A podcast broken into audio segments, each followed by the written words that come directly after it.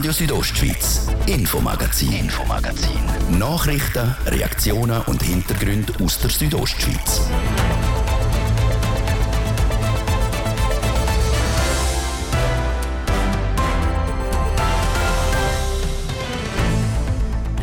Auch heute, leider muss man sagen, hat der Wolf schon wieder eine Hauptrolle im Infomagazin. Nur fünf Tage nach dem Riss von einer Motorkuh haben die Wölfe am Schamzer Berg gestern Abend schon wieder zugebissen. Sie haben wieder eine Motorkuh angegriffen und angefressen. Die Emotionen, die kochen, das Beverinrudel müsse sofort abgeschossen werden. Wenn nicht, könnte die Selbstjustiz nicht mehr ausgeschlossen werden, sagt SVP Graubünden. Und wie sind die Reaktionen der Menschen am Schamserberg. Wir haben die Stimmen bzw. auch die Emotionen. Ihr hört das Infomagazin auf Radio Südostschweiz vom Donnerstag am 14. Juli. Im Studio ist der Martin de Platzes. Einen guten Abend. Es ist erst fünf Tage her, dass Wölfe am Schamserberg eine Motorkuh gerissen und auch getötet haben. Und was befürchtet worden ist, das ist jetzt leider Tatsache geworden. Gestern Abend haben die Wölfe schon wieder eine Motorkuh angegriffen. Und wieder am Schamserberg auf der Alp Nera, wieder mit dem Grossrat und Bauer in Donat, der Gian Michael heute gegenüber er so gesagt hat. Die Mutterkuh sei von den Wölfen angegriffen worden und auch angefressen worden. Die Kuh hat dann eingeschläfert werden. Die Herde sei durchgebrannt und sei sehr beunruhigt. Die letzten Tage haben die SVP und die Mittepartei verlangt, dass die Regierung jetzt sofort handeln muss. Konkret, die Wölfe müssen abgeschossen werden. Das Bundesamt für Umwelt aber lehnt den Abschuss ab. Ich habe am Telefon mit dem SVP-Fraktionspräsident und Landwirt in Urmain am Walter Grass über die Wolfsriss geredet. Das sind unhaltbare Zustände und da muss jetzt unbedingt gehandelt werden. Ihre Partei fordert die Regierung auf, dass jetzt wirklich etwas rasch muss gemacht werden Wenn die Regierung nichts kann machen, weil das BAFU, also das Bundesamt für Umwelt, da kein grünes Licht gibt, dann reden Sie sogar von Selbstjustiz. Also wir fordern nicht auf zur Selbstjustiz, aber äh, es geht um das Eigentum der Bauern und das ist jetzt einfach genug und es müssen da Möglichkeiten her, dass die Wölfe mal verschwinden. Wenn der Bündner Regierung die Hände gebunden sind, weil sie kein Okay kriegen vom Bundesamt für Umwelt, dann sagen dir, soll wenigstens den Bauern ein Instrument in die Hand gegeben werden, dass die Bauern allenfalls selber können handeln Und ich sage es nochmal, das wäre dann Selbstjustiz oder anders Ausdruck Frevel. Nein, das ist, ist nicht Frevel. Es geht da um das Eigentum und die Bauern haben das Recht, um ihr Eigentum zu schützen. Und wenn die Regierung nicht genug mutig ist, um jetzt selber zu handeln, dann äh, soll sie die Verantwortung halt weitergeben und äh, die Wolf angreifen oder wenn man wenn so Tiere um, um die Herde herumstreuen, dann äh, muss einfach die Möglichkeit bestehen, dass jetzt äh, die Bauern selber können eingreifen können. Also jetzt ist die Regierung auch gefordert und es geht auch nicht mehr, dass man sich einfach immer hinter Bern versteckt, weil, wie ich schon erwähnt habe, das sind jetzt einfach unhaltbare Zustände. Das heißt, für die Bauern ist die Situation nicht mehr zumutbar psychisch und physisch? Das ist richtig so. Das ist eine riesige Belastung, oder? Wenn man sonst das ganze Jahr zu den Tieren schaut und immer versucht ist, die auch gemäß Vorschriften und der Richtlinien möglichst äh, tiergerecht halten und man jetzt einfach zuschauen muss, wie Völker da Alkohol an die anderen niederreißen und dann auch zur Todesfolge führt dann muss man da einfach handeln können. Man muss befürchten, dass den Bauern ihre Tiere auch nicht mehr auf die Alpen schicken und damit auch die Alpenwirtschaftung nicht mehr gewährleistet ist? Ja, wenn das so weitergeht, ist das sicher der Fall, oder? Und äh, die Tiere besendern oder ver vergrämen, das bringt überhaupt nichts. Dann treiben sie einfach an einem anderen Ort ihre Unwesen. Und das sind wirklich akute Probleme, die die Bündnerberg Landwirtschaft da beschäftigen. Was sagen Sie denn zum Handeln bzw. Nichthandeln im Berndonen beim Bundesamt für Umwelt? Es ist auch schon der Vorwurf an die hergetragen worden, was die im Bern machen, die also beim Bundesamt für Umwelt, das ist einfach reine schön Rederei, die haben keine Ahnung, was bei uns in den Alpen abgeht. Ja, das ist es so. Das ist einfach äh, völlig unverständlich. Und wenn die in Bern nicht in der Lage sind zum Handeln, dann muss halt die Regierung jetzt da mal eingreifen. Jetzt ist das bereits leider, leider der zweite Fall, wieder eine Kuh gerissen worden von den Wölfen.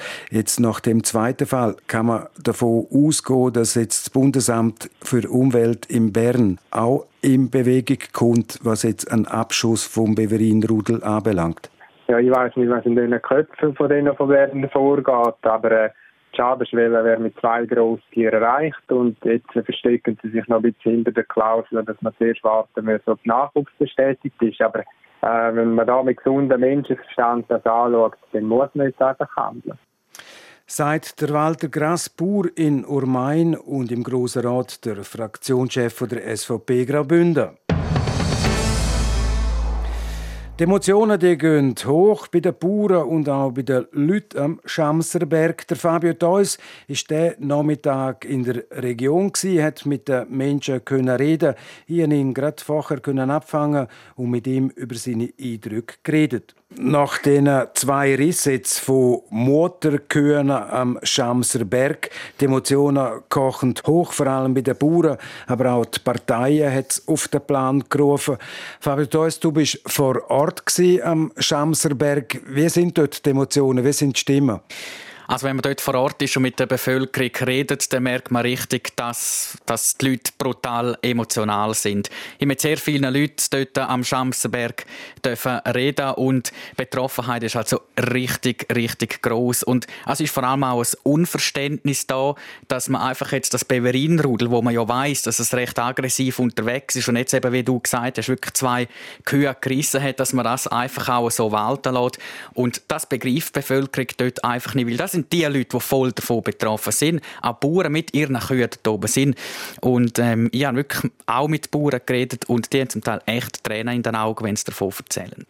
Eben, das bewegt Gemüter sehr stark. Jetzt gerade Bauern. Ich kenne viele Bauern. Meine Großväter sind Bergbauern Ich hätte mir nie können vorstellen, dass einmal ein Bauer Tränen in den Augen hat. Für mich sind das immer bodenständige, starke Persönlichkeiten gewesen. Das geht diesen Bauern wirklich physisch ja. und psychisch ja. sehr, sehr nach. Ja. Das geht dann wirklich brutal nach. Und ich bin oben am Schamserberg in Lohn, haben dort wirklich auch mit mehreren Bauern dürfen reden. Sie haben mir nichts auf O-Ton sagen, sprich nichts ins Mikrofon, ähm, weil sie wirklich so emotional sind. Und sie müssen, haben mir das auch gesagt, sie müssen das zuerst mal verarbeiten, was passiert ist mit diesen zwei gerissenen Kühen. Und ähm, ich habe mit einem Bauer wirklich auch länger können reden, schon der, der äh, ein paar Tränen in den Augen hatte. Zuerst ist er noch gestanden vor seinem Stall, oder? Ist zuerst noch recht gefasst gewesen, und dann während dem er wirklich auch müssen, müssen absitzen. Ja, es übernimmt einem fast, oder? Und, und er weiß auch, von wem, von welchem anderen Bauer die Kuh ist und hat auch gesagt, man fühlt mit mit, mit der Arbeits Kollegen dort oben. Oder? Das, das ist so eine kleine Region, man kennt sich und darum ist Betroffenheit einfach wirklich, wirklich riesig groß. Jetzt Bündner Kantonsregierung geht es nach ihr, dann würde die Regierung bzw. die Wildhut äh, Wölfe aus dem Beverin-Rudel schiessen dürfen, aber das Bundesamt für Umwelt in Bern. Das lehnt den derartigen Abschuss ab. Ich gehe davon aus, äh, die Entscheidung von dieser Behörde stößt am Schamserberg jetzt im Besonderen natürlich, das ja. versteht man nicht. Nein, das versteht man nicht und man hört auch immer wieder die Sätze, die jetzt Bern tun, die im Unterland, die haben eigentlich keine Ahnung, was da oben abgeht und das ist das, was ich am Anfang gesagt habe, wirklich das Unverständnis, das die Leute haben, weil jetzt ist das passiert, also man hat eine neue Dimension erreicht, ähm, dass Wölfe auf Kühe losgehen und es passiert wie einfach nichts. Und die sind ein bisschen hilflos dort oben und die Bauern haben sich auch getroffen heute Vormittag auf Ranalp, genau mit Bauern können reden, die dort wirklich vor Ort ähm, auch waren. Es sind auch Behördenvertreter äh, vor Ort gewesen. Und man hört das wirklich immer wieder, jetzt muss etwas gehen, auch Bern muss endlich können reagieren, nicht nur der Kanton, sondern auch auf nationaler Ebene und äh, die Reaktionen der den Leuten, die sind wirklich emotional und da hören wir schnell mal rein, was zum Beispiel drei Frauen äh, gesagt haben, die ich getroffen habe. Also ich bin nicht dafür, dass der Wolf da angesiedelt worden ist. Und ich denke, der Schaf, der gerissen hat, sind worden. Und jetzt auch die Kühe, die müssen auch leiden, und zwar zünftig, weil sie nur aufreißen und dann so bleiben lassen. Und ich denke, der Wolf gehört auch nicht daher. Der muss auch eine größere Auslaufsfläche haben. Also ich bin gegen den Wolf, einmal so gegen Rudel. Einzelne Wölfe kann ich nicht sagen, ob es leiden. Aber ich finde, die Bauern leisten so viel und die haben schon genug zu kämpfen. Ich möchte einfach sagen, dass ich das eine Sauerei finde, dass man die Wölfe nicht abschiessen darf dass man muss zuschauen muss. Und ich habe gesagt, bis zuletzt kommt es so weit, dass Menschen angreifen und dann, dann wird dann wahrscheinlich etwas gemacht. Wie wir vorher schon gesagt haben, die Emotionen die gehen hoch. Fabio Deus, die Bündner Regierung die wird jetzt müssen handeln, was ich vom Grossrat Gian Michael auch mitgekriegt habe. Die Bauern sind in Kontakt mit der Bündner Regierung. Es gibt da die Möglichkeit von der sogenannten polizeilichen Generalklausel, die kann angewendet werden, wenn Hab und Gut gefördert ist besteht die Möglichkeit, im Januar hat man ja die Klausel schon mal in der Surselva angewendet. Wie schätzt du die Möglichkeit ein, wird die Bündner Regierung die Klausel wieder aus der Schublade ziehen? Schwierig zu sagen. Ich gehe davon aus, dass, es, dass das passieren wird.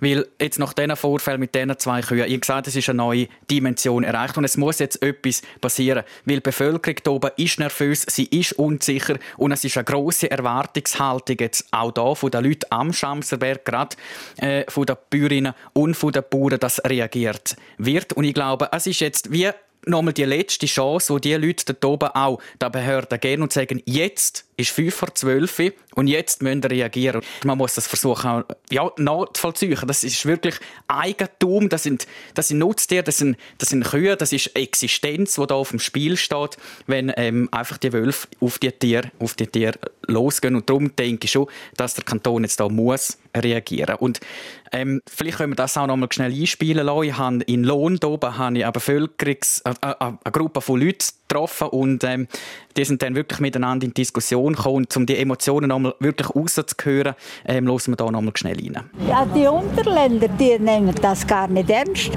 und die, die sind äh, äh, bestürzt, um etwas zu machen, glaube ich, oder? Ja. Die sind dagegen, um etwas zu machen. Was meinst du? Ich sage genau, ich sage, ein Wolf an und für sich ist etwas Schönes. Das ist kein Thema. Aber das da mit dem Ausmaß, wo wir jetzt in den letzten paar Tagen hatten, das ist nicht das, zumutbar. Das, das, das geht einfach nicht. Das kann man nicht akzeptieren. Also ich kriege einen Hennenhut, muss ich ehrlich sagen. Weil das, wenn man denkt, dass die Kühe müssen, bei lebendigem Leib müssen, müssen, ja, also sie, das, werden, sie werden nicht aufgefressen. Nein, sie werden nein. getötet. Ja. Also, Hinten ja. ausgefressen. Und sie werden dann nachher müssen sie halt einschläfern, oder? Also, nein, es ist also, es ist schlimm also. Ich habe nur gelesen in der Zeitung, bis Ende November, das sind es Aber und was sie bis dann ausrichten können, der, der, der Rudel Wolf, der oben ist, das kann niemand sagen. Aber es ist acht Tage und jetzt ist schon wieder um Fall. Und wenn man nichts macht, ich habe gesagt, ja, vor 50 Jahren sind die Jäger, wären die Jäger da gewesen, sind auch noch heute da. Aber die gehen dann auf mit einem Gewehr. Ja, und dann die auf die Seite tun. Und das wäre das Richtige. Das. Ja, ja. Aber, aber geheim kannst du nicht machen, das. Ja. Da, ja. Jemand sieht immer. Nein, also es ist höchste Zeit, dass man da also absolut, absolut etwas macht. Weil das, ja, unbedingt. Das ist, unbedingt. Das ist nicht mehr akzeptabel. Ja, und wir haben es gehört jetzt, der Mann da, ist ein, ein, ein alter Bauer von, von Lohn, er hat es gesagt. Ähm, früher ist man, hat man dann als Jäger einfach die Flinte auf den Buckel genommen, ist dort auf und hat dann halt geschossen. Und das ist eben genau das, was ich vorher gemeint habe. Ich glaube, wenn jetzt von Behördenseite nichts passiert, auf, auf rechtlichem Weg, dass es dann auch sauber ist, ich glaube, dann wird die Bevölkerung irgendwann dann einfach selber reagieren. Selber reagieren, das heißt Selbstjustiz. Selbstjustiz. Also in einer Not aus. Ich gesagt, das ist Existenz, die da auf dem Spiel steht. Ja, und vor wenigen Minuten hat der Regierungsrat Mario Cavicelli auf Anfrage von Radio Südostschweiz schriftlich erklärt, der Kanton hege Verständnis für die Sorgen der Alpverantwortlichen und Landwirte vor Ort und ist zurzeit dran, die möglichen weiteren Schritte zu klären. Die Bündner Behörden setzen sie sich mit aller Kraft dafür ein, dass das Beverinrudel und auffälliger schädlicher Vatertier, der M92, im Rahmen der Möglichkeiten zu entfernen ist. Die Regierung will morgen am Freitag zu der Mutterkühe-Riss informieren, hat Regierungsrat Mario Cavicelli gegenüber RSO schriftlich erklärt. Ihr losend Infomagazin auf Radio Südostschweiz. Es ist präzise halb sechs. Wir unterbrechen kurz für die Wetterprognose und den Verkehr und die Werbung.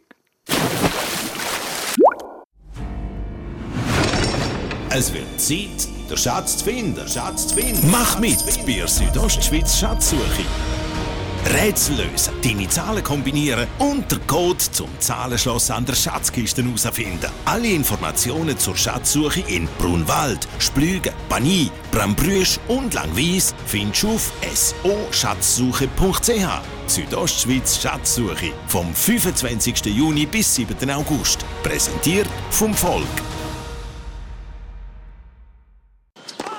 25 Jahre Tennis European Juniors. Watch them first und erlebt Tennisstars von Mora Hut nach. Da, wo schon Martina Hingis, der Roger Federer oder der Stefanos Tsitsipas Ball gespielt haben. Tickets gibt es zum Jubiläumspreis von 25 Franken für drei Tage. Das Tennisturnier Klosters vom 18. bis 24. Juli. Präsentiert von Radio Südostschweiz. Es wird Zeit, den Schatz zu finden. Schatz zu finden. Südostschweiz Schatzsuche. Vom 25. Juni bis am 7. August. Mehr Infos auf so-schatzsuche.ch.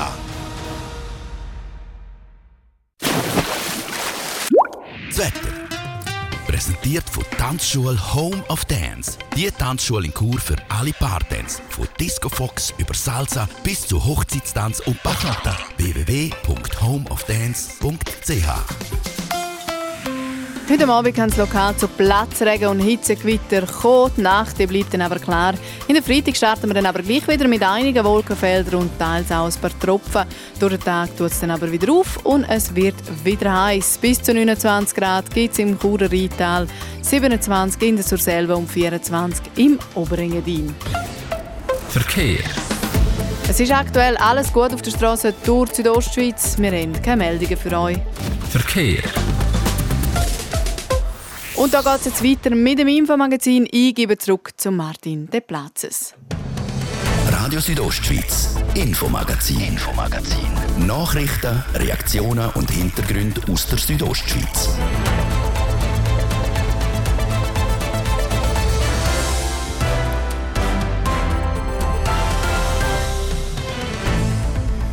Jetzt mit diesen Themen Nägel mit Köpfen bei der Lenzerheit Bergbahnen.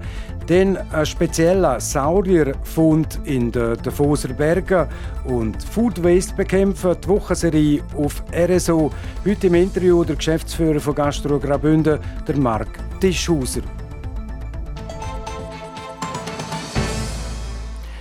Die Lenzer Heide ist zusammen mit Arosa das grösste Skigebiet von Graubünden und auch die Nummer 1 Mountainbike-Destination der Schweiz. So weit, so gut.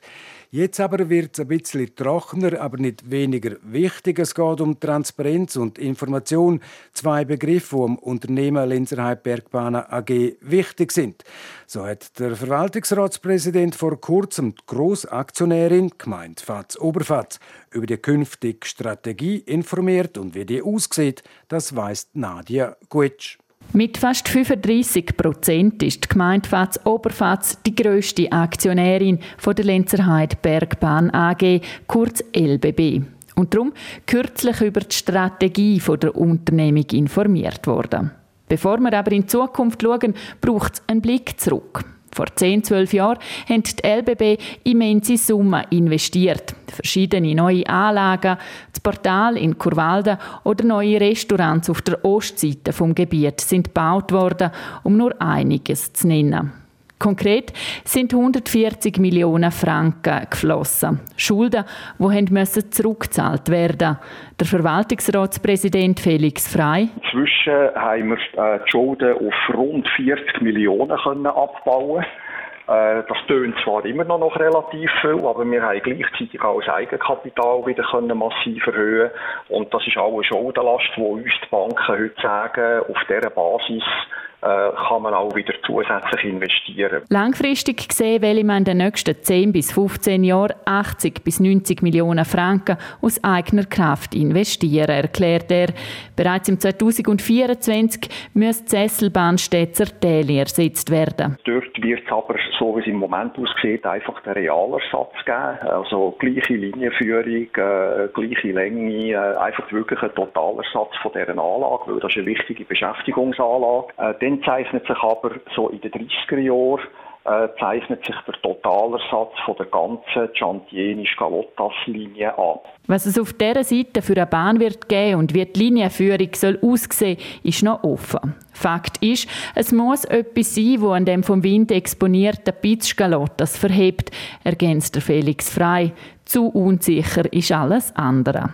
Das zweite grosse Thema für die Lenzerheide Bergbahnen AG ist die Schneesicherheit. Wir sind dort schon auf einem sehr guten Niveau, aber äh, wir sind noch nicht fertig.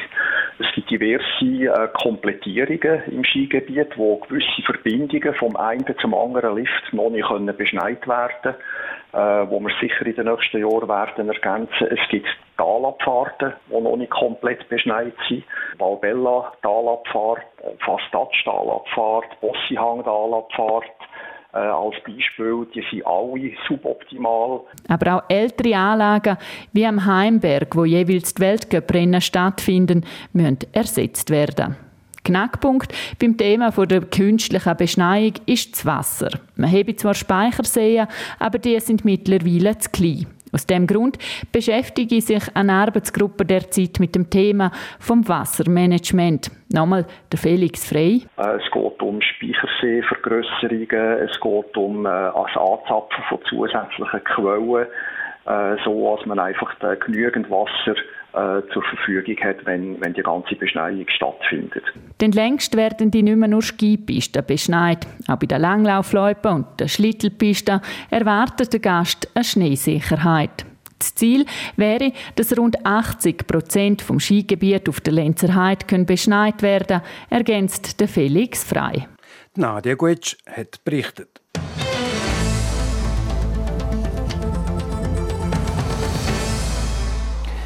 In Davos haben Paläontologen Fossilien von einer bis jetzt unbekannten Art von Meeressaurier entdeckt.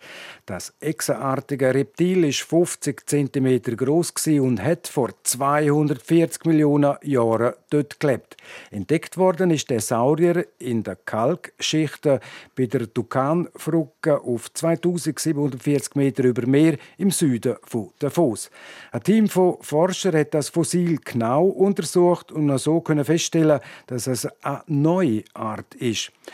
Wie der Bündner Saurier genau aussieht und gelebt hat, das hören wir jetzt im Beitrag von der Francesca Albertini. Er hat ein bisschen ausgesehen wie eine Echse, hat sich mit seinem langen Wirbelschwanz durchs Wasser geschlängelt und kleine Fische gegessen. Etwa so kann man sich der Prosantosaurus Schefoldi vorstellen.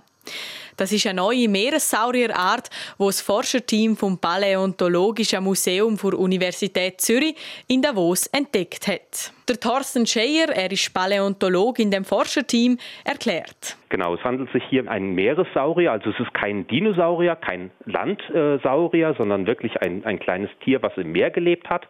Die Tiere wurden so zwischen 30 und 60 Zentimeter groß ungefähr, waren also keine Riesen, aber sie sind sehr wichtig gewesen in diesem Ökosystem. Sie sind sehr zahlreich aufgetreten und lebten in diesem sagen wir mal, flachmarinen Bereichen, küstennah. Gelebt hat der Meeressaurier vor rund 240 Millionen Jahren.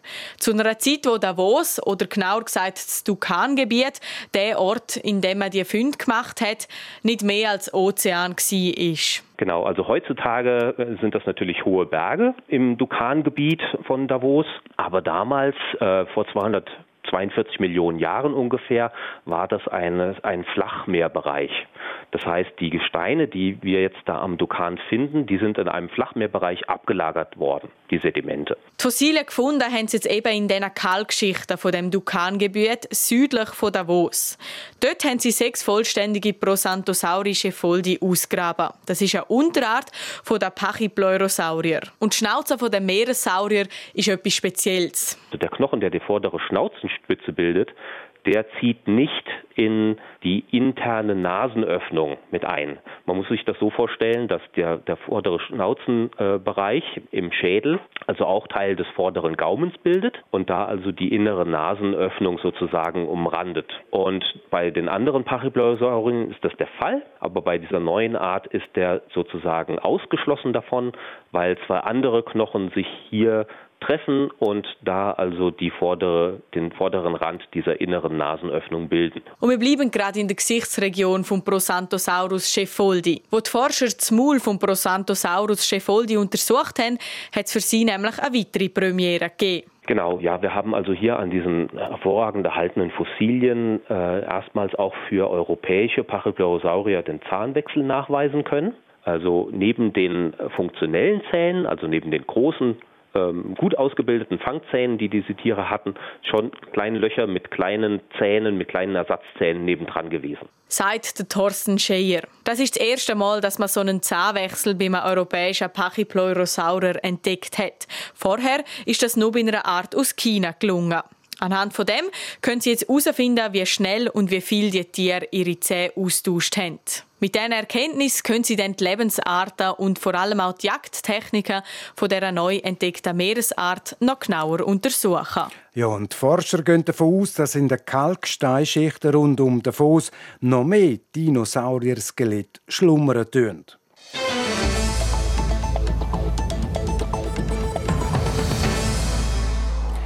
Fast ein Drittel der Lebensmittel, die für den Schweizer Konsum produziert werden, landet im Kübel.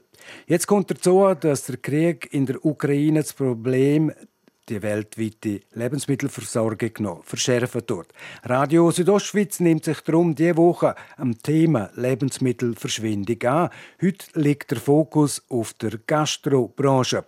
Der Hans-Peter Putzi hat mit dem Marc Tischhauser, dem Geschäftsführer von Gastro Graubünden, geredet. Marc Tischhauser, Food Waste im Gastrobereich. Wie aktuell ist das Thema bei euch?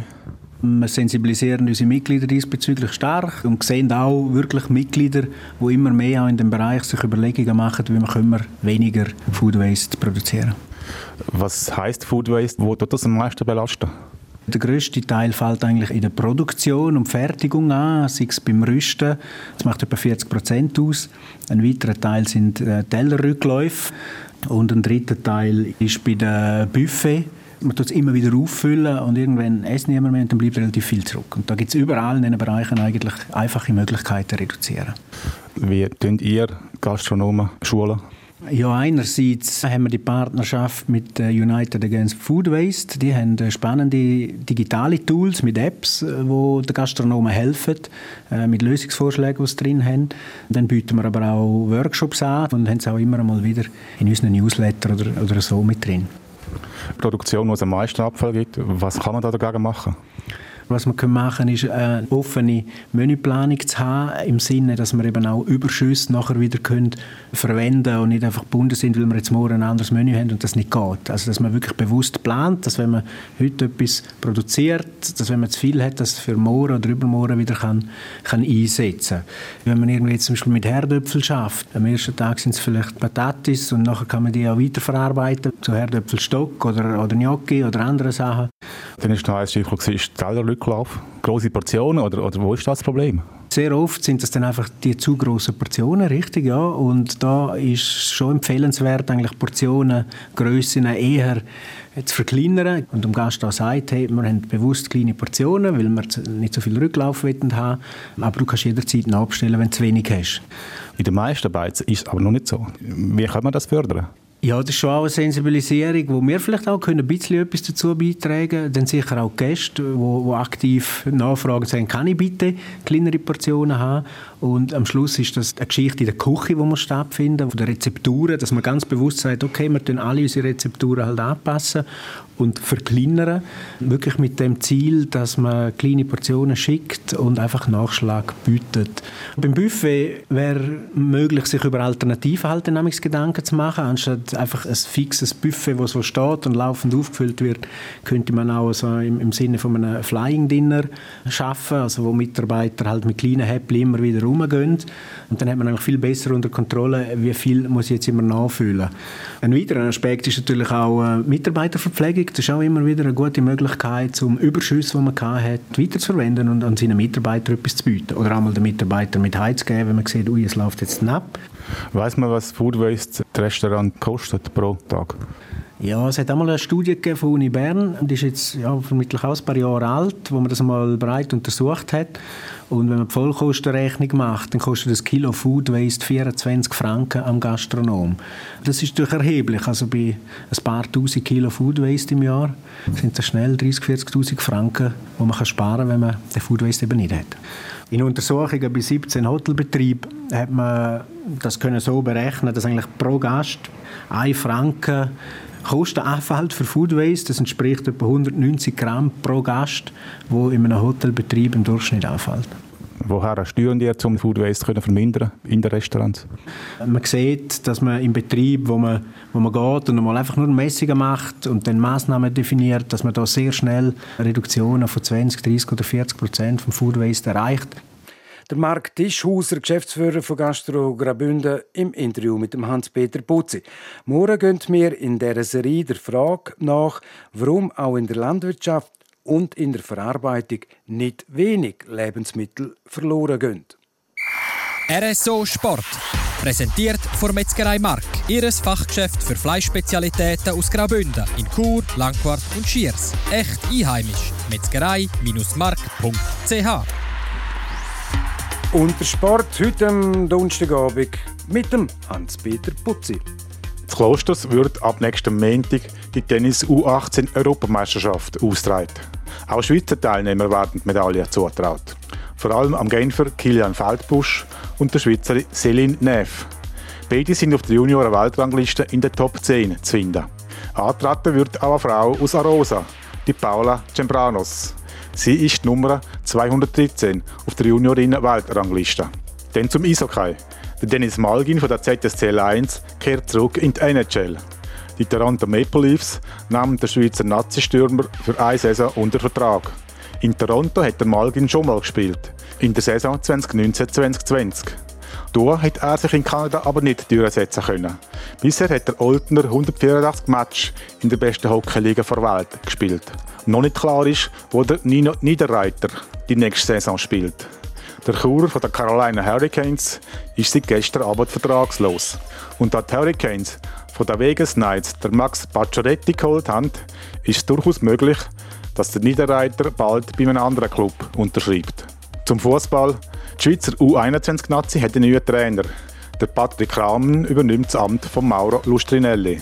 Der Rahmen ist bis Februar Trainer vom FC Basel. Das nächste große Ziel der Schweizer U21 ist die Europameisterschaft im nächsten Jahr. Die findet dann in Rumänien und Georgien statt. Zum Schluss zur Tour de France. Dort steht heute das Ziel auf der Alpe d'Huez an. Bis jetzt haben die Fahrer die legendäre Alp aber noch nicht erreicht. Sie sind immer noch unterwegs und die ersten werden in Kürze oben auf der Alpe d'Huez ankommen. RSO Sport. Präsentiert von Metzgerei Mark, ihres Fachgeschäft für Fleischspezialitäten aus Graubünden in Chur, Langquart und Schiers. Echt einheimisch. Metzgerei-mark.ch